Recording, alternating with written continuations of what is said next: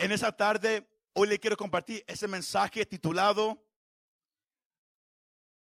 La, la- cruz y la corona. Es, es- es- una frase que, que Dios puso en mi espíritu semanas atrás. La cruz y la corona. The cross and the crown. Y el propósito mío es llevarle a entender este punto principal.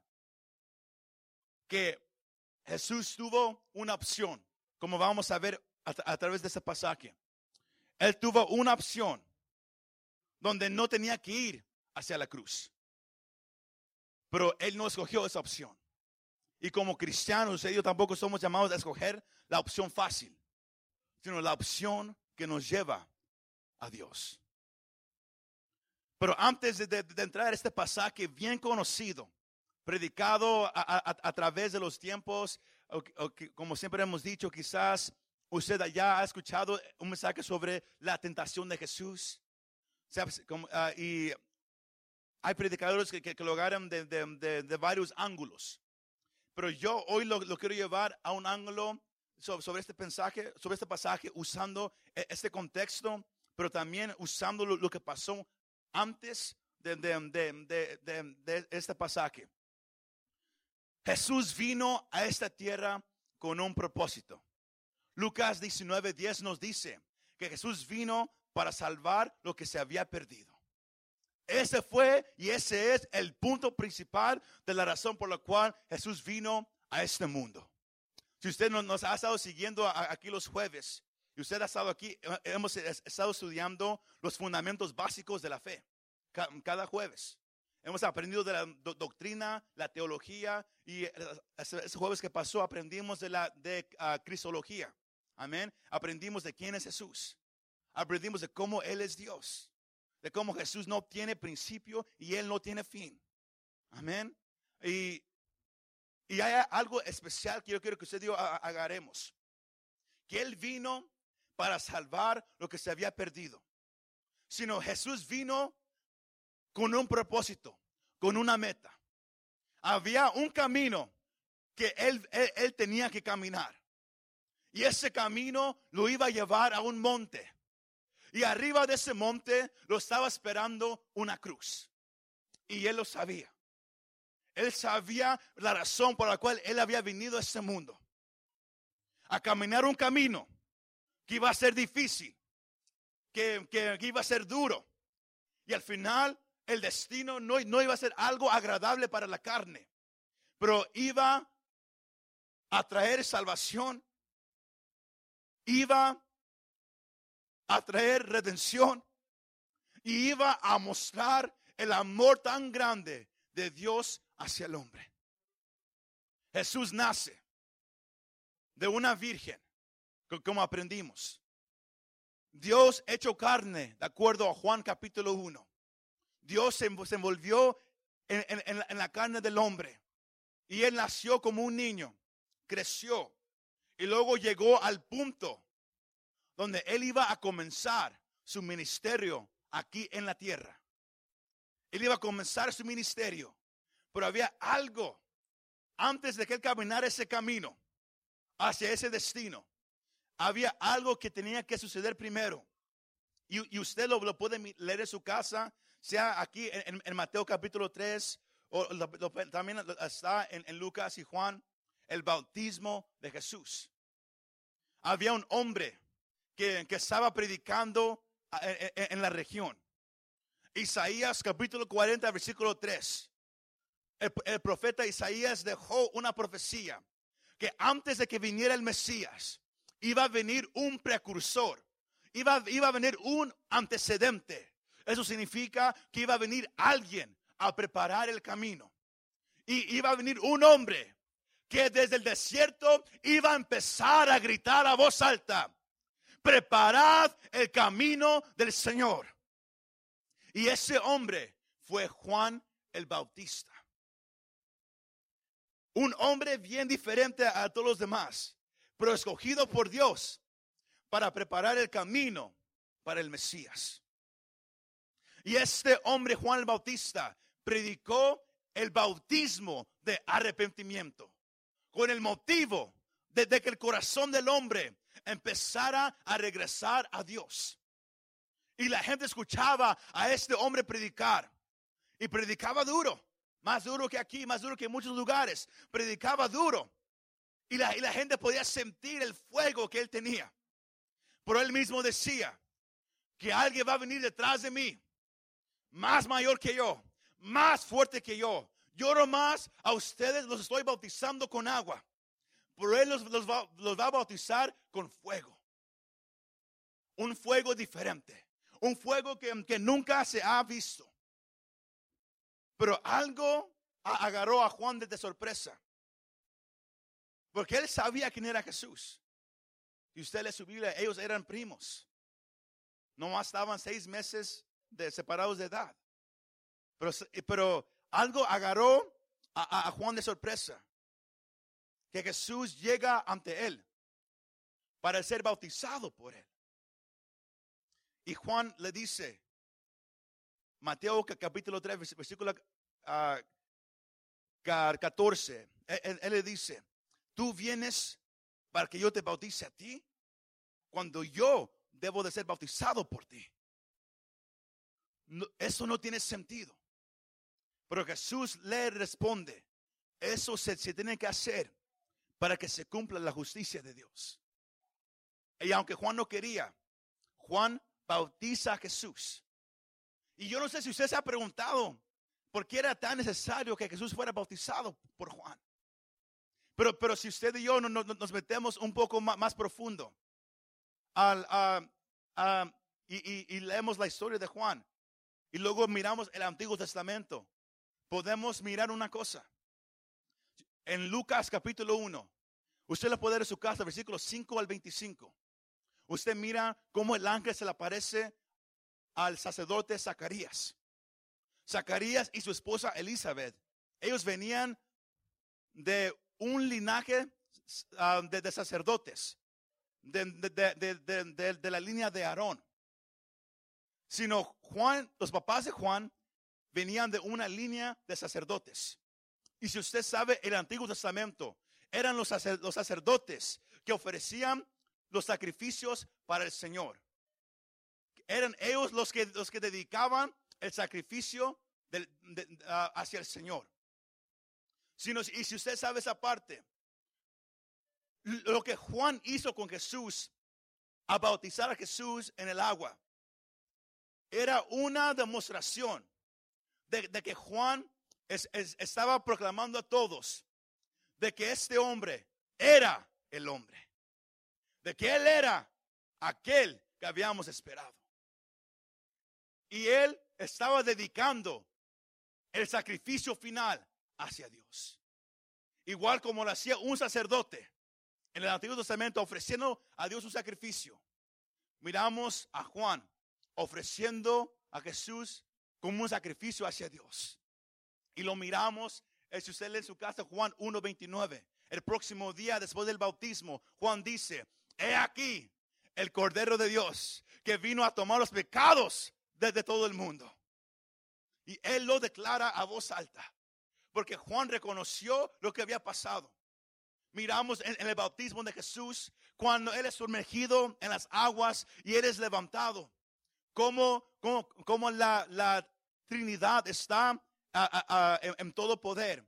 Desciende el, Espíritu Santo sobre Jesús, el Padre, las nubes se parten, una voz empieza a, descender diciendo, este es mi Hijo, en el cual yo encuentro complacencia. Miramos los tres, el Padre, el Hijo y el Espíritu Santo el Padre que ha amado a los elegidos desde la fundación del mundo. Efesios 1:4. Miramos cómo el Hijo vino a salvar aquello que se había perdido. Lucas 19:10. Y miramos cómo es el Espíritu Santo aquel que trae convicción de pecado y, y acerca a la gente hacia el Padre a través del Hijo. Juan 16:8. Miramos los tres trabajando juntos para traer salvación a la humanidad. Pero después del, bautismo algo sucede. Mateo capítulo 4, versículo 1. Lucas capítulo 4, versículo 1. Los dos dicen las mismas palabras. Y luego Marcos dice inmediatamente. Pero Lucas y Mateo dicen, luego el espíritu, el espíritu dirigió a Jesús hacia el desierto. ¿Para qué? Para ser tentado. Para ser tentado. Y esa parte yo, siempre me he quedado también mirando diciendo por qué. ¿Por qué lo llevó el Espíritu al Hijo hacia el desierto para ser tentado? Pero, pero, pero si usted ah, busca esa definición de, lo que es temptar, usted encuentra que, que significa hacer prueba, probar. Y cuando, cuando Dios prueba o, o, tienta a una persona, él, él nomás está probando la fe de la persona sino el Espíritu lleva a Jesús hacia el desierto para probar su fe.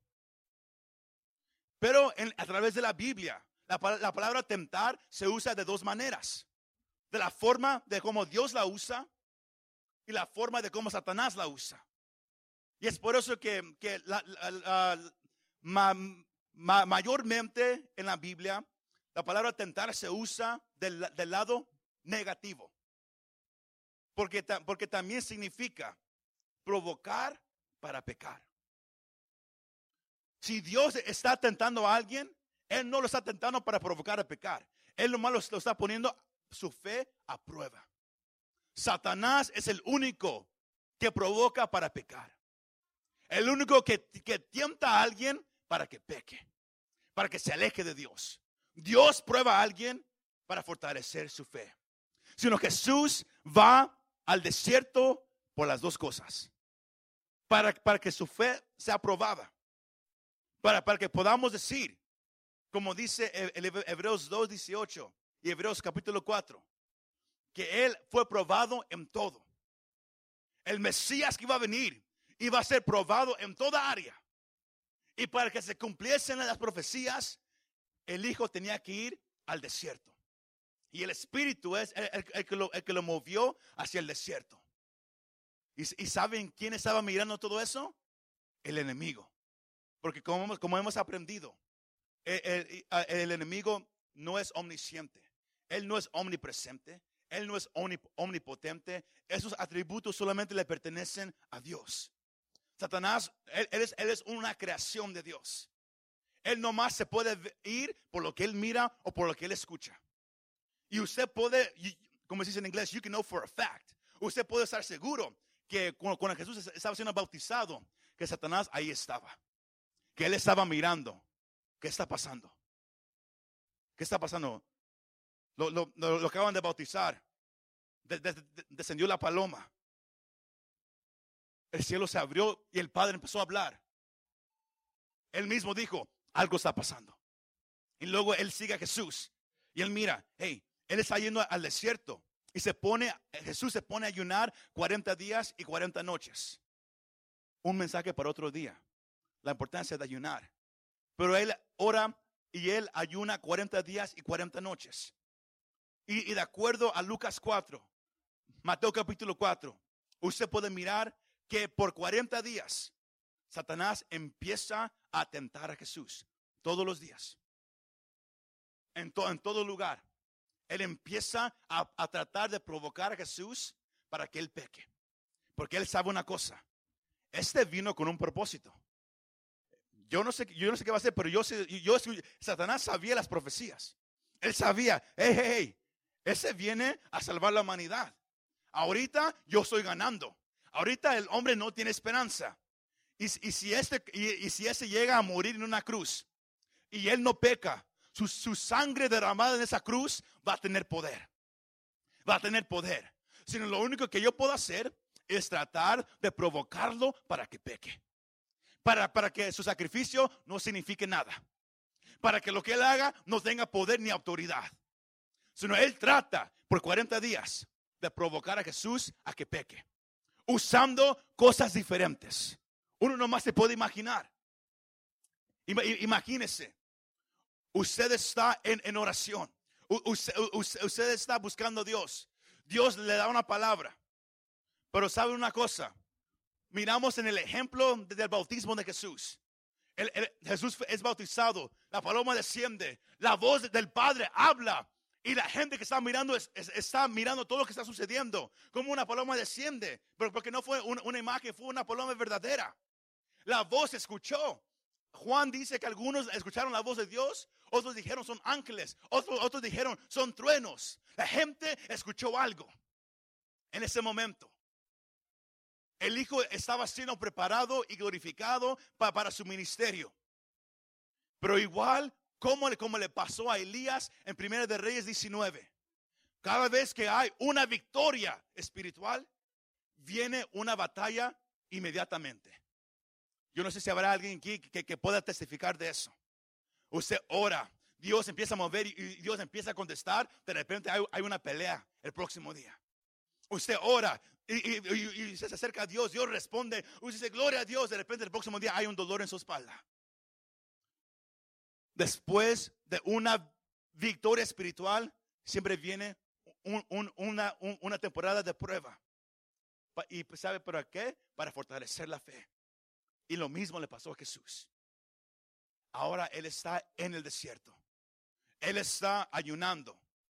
Lucas no- nos dice que Él estaba solo en medio de, de- las bestias salvajes. Yo no sé si usted, si llegaría al, al desierto, si usted se, se pondría a buscar a Dios y de repente usted escucha un sonido para, detrás de usted y es, y es una bestia salvaje. Si aquí hay muchos que nomás co- co- con, con- un gato se asustan. Más, más imagínense algo en, el desierto, algo salvaje. Pero ahí está Jesús solo, buscando a Dios, no nomás con todo su alrededor, pero también con, con el enemigo mortal, el enemigo de, de la humanidad mortal, tratando de provocarlo para que peque, diciéndole, ¿tú quién te crees que eres? Oh, ¿tú te crees que eres el Hijo de Dios? ¿Qué no yo, qué no yo te miré? ¿Que tu, que, que tu papá y tu mamá te agarraron y huyeron a Egipto? ¿No quieres el Hijo de Dios? ¿No, no, no, que Él te va a proteger? Pero, pero co- corriste co- como, como un miedoso a Egipto. Y ahora regresaste y ahora crees que vas a hacer algo. Imagínese. Satanás estaba mirando todo lo que estaba pasando. Desde que él era niño. Y Jesús está orando y Satanás le, está diciendo todas esas cosas. Igual como usted nos pasa, ¿verdad que sí? Usted y yo queremos buscar a Dios y él, nos dice, oh, mentiroso, oh, hipócrita, oh, va, va, va, va. Y usted dice, oh, es verdad, ¿verdad que sí? Pero Jesús se, se- quedó en- enfocado en el Padre. Satanás le estaba diciendo, ustedes huyeron y ahora regresaste. Todo lo, que vas a hacer, ser, va a ser- no va a servir, no va a ser para nada. Tu sacrificio no va a funcionar. Porque mira, aquí estás. Mira todo lo que yo puedo hacer, lo, que yo te puedo hacer a ti. Mira, y él estaba hablando. Y si usted una vez ha, batallado con, con- con- las voces en la mente del enemigo, usted ha, batallado con pensamientos difíciles, usted sabe lo, cómo se siente. Ahora imagínese 40 días seguidos, día y noche. El enemigo diciéndole todo a Jesús. Pero algo empieza a suceder. El enemigo trata el primer día, nada. Una semana después, nada. Y llegan 40 días. Y de repente Jesús empieza a tener hambre. Satanás em- empieza a, a escu- a escuchar un ruido. Es el estómago del Señor. Porque, porque él estaba en un cuerpo humano. Y él empezó a tener hambre. Jesús empezó a- a- a buscar quizás algo de comer. Porque él estaba en un cuerpo humano. Pero ¿sabe qué?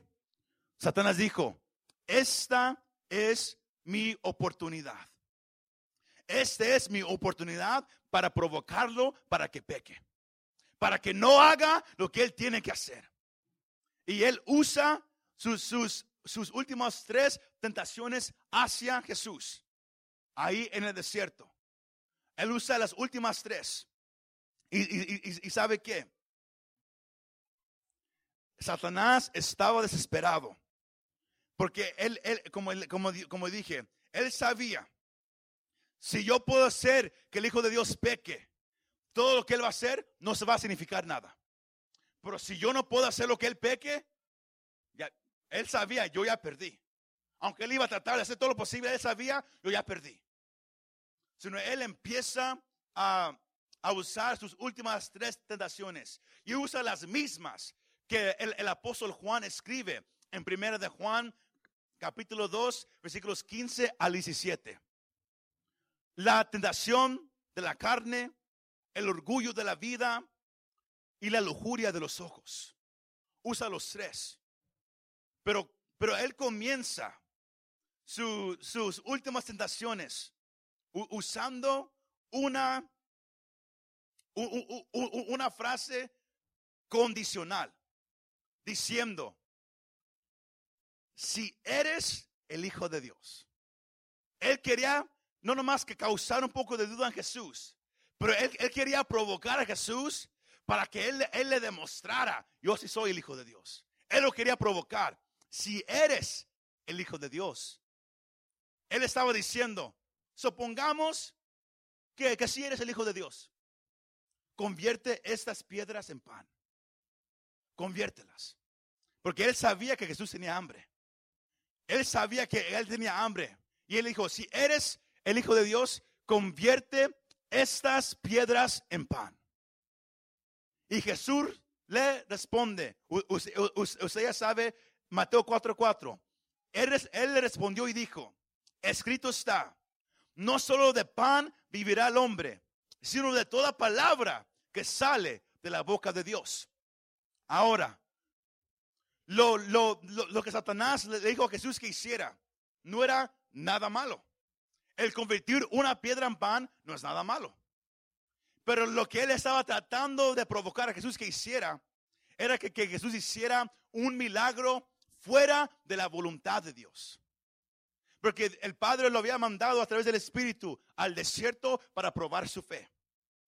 Satanás, él quería que, Jesús hiciera un milagro fuera de la voluntad de Dios. No era la, voluntad de Dios de que Jesús convirtiera esas piedras en pan. Satanás quería que Jesús hiciera ese milagro. Pero Jesús responde con, el pasaje de Deuteronomio 8.3, que el hombre no, no vivirá por pan solamente, significando que el pan no sostiene la vida, que usted y yo tenemos que poner nuestra confianza en Dios y en su voluntad que Él siempre va a cuidar de nosotros. Yo no sé si, si, usted cree esa parte, que nuestra dependencia tiene que ser del Padre. Tiene que estar en el Padre. Y es por eso que Jesús dijo, el hombre no va a vivir de pan solamente, sino de cada palabra que viene de Dios. Satanás dice, ok, esa falló. Vayamos a la segunda, el orgullo de la vida. Entonces Él le dice, ahí, en, ah, Mateo 4, 5.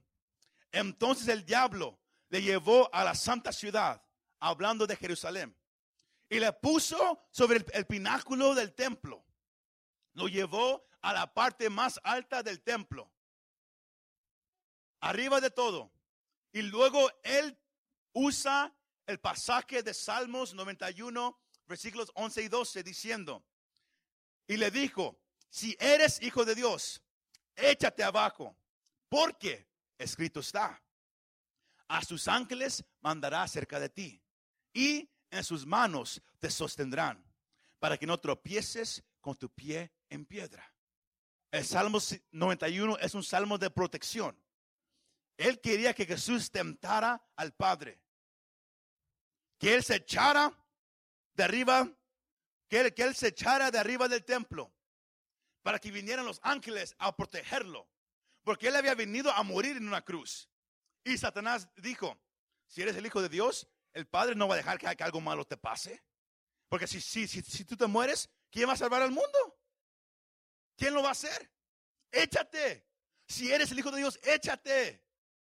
Él quería que, que Jesús agarrara la, la, fama de la gente usando un espectáculo grande para que todos lo miraran. Para que así fuera conocido Jesús por todos. Como el que se había tirado del templo. ¿Verdad que sí? Porque hoy en día así es la gente. La gente hoy, hoy en día quiere ser famosa. A través de los años la gente ha hecho cosas un poco cuestionables nomás por fama yo he mirado gente que, que, que, está manejando en un carro, se sale, el carro está al lado de ellos y ellos bailando al lado del carro. Y luego he mirado cómo, el carro le, le pega a alguien o la- o la persona se, se cae. Amén. No más por fama. Hemos mirado a gente haciendo cosas increíbles, no más por ser reconocida por la gente. Es el orgullo de la vida. Yo quiero ser reconocido. Yo quiero que me miren. Y Satanás quería que Jesús hiciera lo mismo. Pero Jesús sabía una cosa. Porque imagínense, no hay nada más increíble. There's nothing cooler que de que alguien se brinque de un templo y nada le pase. Se hace famoso hoy en día. Lo ponen en TikTok y uh, mi- mi- uh, thou- thousands of views. Pero algo pasa. Porque Satanás usó Salmos 91. Porque recuerde, Satanás también sabe lo, que está escrito en la Biblia. Pero si usted lee su casa, Salmos 91, 11 y 12, usted mira que, lo, que está escrito y lo que Satanás dijo no es igual. Satanás le, quita unas palabras y, y unos ah, renglones. Porque Satanás, él tuerce la palabra de Dios. La importancia de que como cristianos, usted y yo sepamos lo que la Biblia dice. Porque alguien puede venir con algo, torcerlo un poquito y todo cambia. Y todos dicen, pero está en la Biblia. Igual co- com- com- como, como hemos hablado los jueves. Como ha habido ministros que han dicho que Jesús es racista. Que, que- que- que- Jesús no es Dios. Agarran, agarran un pasaje y lo tuercen. Le- le- nomás cambian un- una palabra, le quitan una y cambia todo el significado. La importancia de saber lo que la Biblia dice. Pero Jesús le, responde con, con la palabra. Y él le dice en el versículo 7, Jesús le dijo, escrito está también, no tentarás al Señor tu Dios. La importancia de saber lo que la Biblia dice. Sino ahora, ahora van dos. Satanás dice, me queda una más. ¿Qué voy a hacer? ¿Qué voy a hacer? Y esa tercera es el, es el punto principal de este mensaje. La, la- la última tentación es esta, la lujuria de los ojos. Satanás tenía un propósito, que Jesús se humillara ante él y lo empezara a adorar. Él quería que el Hijo de Dios lo mirara, se, que, que- se encara delante de él y lo empezara a adorar. Sabiendo, si él lo hace, él, él no va a poder ir a esa cruz porque él se hincó delante de mí. Y luego él empieza a decir, mira, lo, lo lleva a, un- a una montaña alta y él le dice, mira, mira todo, todos esos reinos. Te, te lo, te- lo voy a dar a ti. Si nomás, nomás híncate y adórame un segundo nomás y te doy todo. Y luego él dice, porque yo tengo, porque a mí se me han dado los reinos del mundo y yo tengo la autoridad para dárselo a quien yo se lo quiera dar. Y una vez más, Satanás demuestra que él es un mentiroso, porque él tiene autoridad sobre, sobre los reinos en la tierra, pero él no tiene la autoridad para dárselo a, a a- a que él quiera. Solamente el Padre lo puede hacer eso. Solamente Dios tiene la autoridad de dar reinos a, a- a- quiera. Pero ¿cuál es, cuál, es- el punto de esa última tentación? Que Jesús tomara el camino fácil.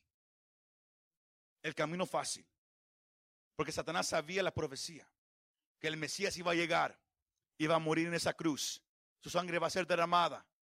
Dios va a perdonar al hombre sus pecados. A aquellos que, que confiesen al Hijo serán perdonados sus pecados. Y un día el Hijo va, a regresar, ya no como un cordero hacia el matadero, pero va a regresar como el león de la tribu de Judá. Él va a regresar en el libro de Apocalipsis, capítulo 19 en adelante. Él va a regresar con, con, eh, con una corona sobre su cabeza, vestido todo de blanco, con una espada saliendo de su boca, con un nombre que nadie sabe más que él. En un caballo blanco, detrás de él millones, millones de ángeles y los creyentes que han muerto y están con él. Y van a regresar a mirar como él regresa a conquistar al enemigo una vez para siempre. Satanás sabía todo eso. Y él estaba, él estaba ofreciendo a Jesús una corona sin tener que ir a la cruz. Porque la única manera que Jesús podía ganar la corona era a través de una cruz. Muriendo por los pecados de la humanidad. Y, y Satanás dijo, yo te doy todo lo que quieres. Yo te doy la corona, hasta yo mismo te la pongo. Nomás híncate y adórame. Es bien fácil. No me digas que quieres caminar ese camino. No me digas que quieres que, que, la gente te escupa, que te peguen con palos, que te pongan una corona de espinos en tu cabeza y que estés sangrando de pie a cabeza, que apenas vas a poder caminar, que apenas vas a poder cargar esa cruz. Y luego cuando llegues arriba de, ese monte, te van a poner sobre, ese madero. ellos van a agarrar clavos sobre tus manos y sobre tus pies. Y luego te van a subir. Se van a burlar de ti. No me digas que tú quieres hacer todo eso. Mira, esto es más fácil. Aquí es más fácil. Él estaba ofreciendo una corona sin tener que ir a la cruz. Y hoy en día, Satanás hace lo mismo con todos nosotros. No te preocupes de tu salvación. Don't worry about your salvation.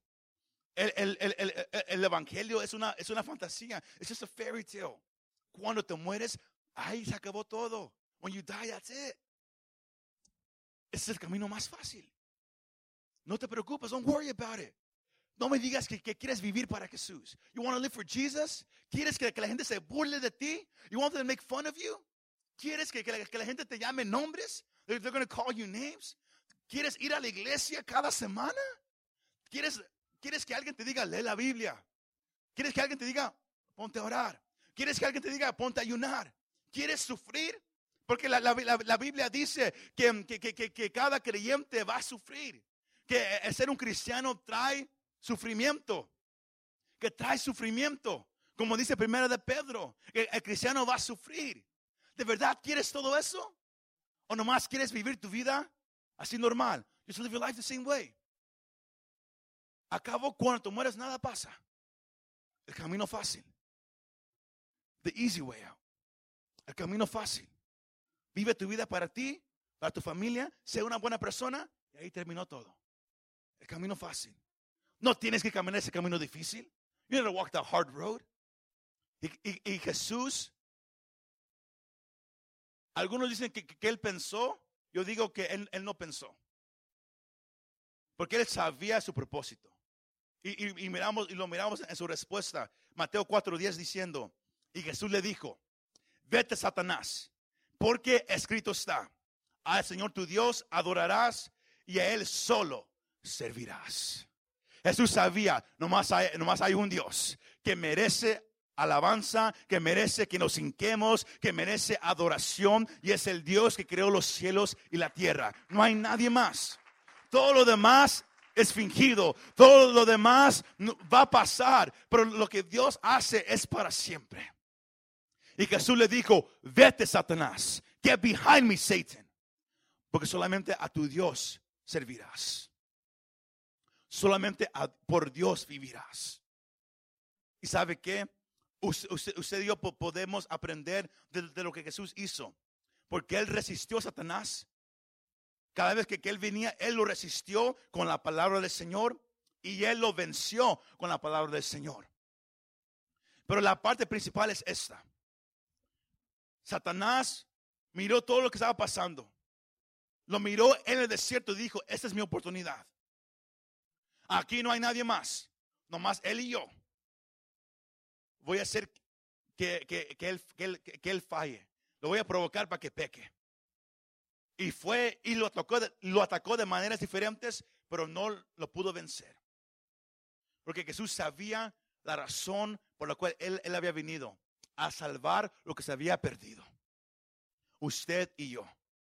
Y Jesús nunca pecó. Jesús nunca pecó, iglesia. Y lo miramos en Hebreos 2.18, Hebreos 4.15, que ahora usted y yo, cuando estamos peleando contra el enemigo, cuando estamos en tiempos difíciles, cuando hay momentos difíciles alrededor de nuestra vida y no, sabemos qué hacer. Sabemos que ahora podemos recorrer a alguien que ha pasado por todo lo que usted y yo podemos pasar. Porque Jesús fue tentado en toda área. En toda área. Recuerde, Satanás lo tentó 40 días. Jesús fue tentado en toda área la, iglesia nunca le, gusta hablar. Jesús, fue tentado en todo. En toda área, imagínate, toda área, en lo, en lo sexual, en todo, Él fue tentado, pero aún así no pecó. Porque Él es perfecto. Él tenía un plan. Él sabía, aunque es difícil, aunque el camino es duro, aunque el destino no es agradable, es necesario. Y lo uso por usted y por mí. Y Jesús también habló de eso. Sea con los discípulos, sea con la multitud. Lean su casa Juan capítulo 6. una multitud lo estaba siguiendo. La multitud que, ellos, que ellos querían saber si Jesús de verdad era el Hijo de Dios. Si, si él de verdad era el que habíamos esperado. Jesús había hecho milagros. La gente lo estaba persiguiendo. La gente se, se metía en barcas para cruzar el mar para ver en dónde estaba Jesús. Pero ¿sabe, ¿sabe por qué lo seguían nomás? Para ver qué podía hacer Jesús para ellos. What can Jesus do for me? Ellos no, no lo estaban buscando para seguirlo. Lo estaban buscando para ver qué podía hacer Él para ellos. Y luego Jesús les, empieza a decir, yo soy el pan de vida.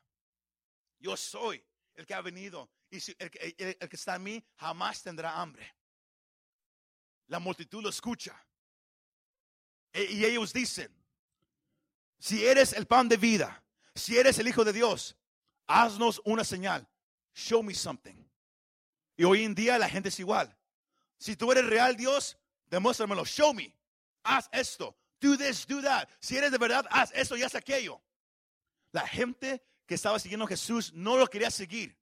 Nomás querían ver qué iba a hacer por ellos. What is he going to do for me? ¿Es de verdad real? Are you real? Porque él había acabado de alimentar a cinco mil personas. A cinco mil personas. Y la multitud lo miró. Y cuando él dijo, yo soy el pan de vida, ellos dijeron, si verdad eres el pan de vida, demuéstralo. Aunque acababan de mirar un milagro. Ellos dijeron, demuéstralo. Y luego léalo su casa.